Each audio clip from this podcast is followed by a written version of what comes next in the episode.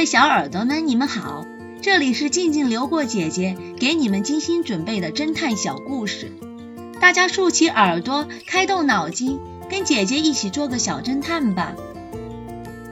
小侦探系列一百六十七，谁是新娘？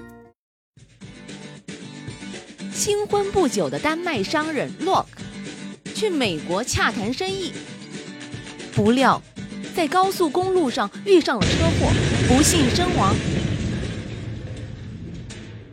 洛克在美国的朋友立即打电话给他的新娘，请新娘去美国料理后事。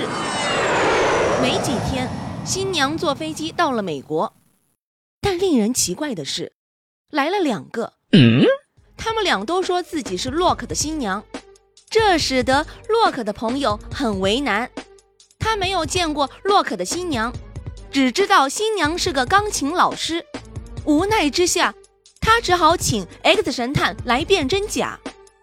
X 神探经过调查后发现，洛克拥有一大笔财产，按照法律，他的妻子将继承这笔遗产。现在，两位新娘中的一位。一定是想来骗取这笔遗产的。两位女士，一位满头金发，另一位皮肤较黑。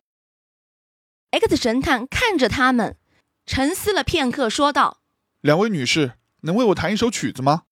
较黑肤色的女士马上弹起了一首世界名曲，她的双手在琴键上灵巧的舞动。X 神探突然发现。他左手戴着一枚宝石戒指和一枚钻石婚戒，接着金发女士也弹了一曲，琴声同样悦耳动听。X 神探同样注意到他右手上只有一枚钻石婚戒。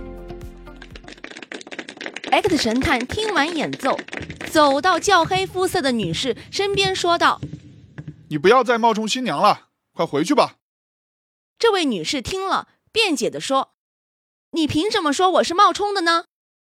难道我弹的没他好吗？”X 神探说出了理由。较黑肤色的女士没趣的溜走了。小侦探们，你们知道 X 神探说了什么理由吗？下集告诉你们答案哦。森林野炊。这个故事的真相是，凶手就是 Tom，因为下雨之后的木柴本身就是湿的，不会因为掉在地上才会变湿，所以他在说谎。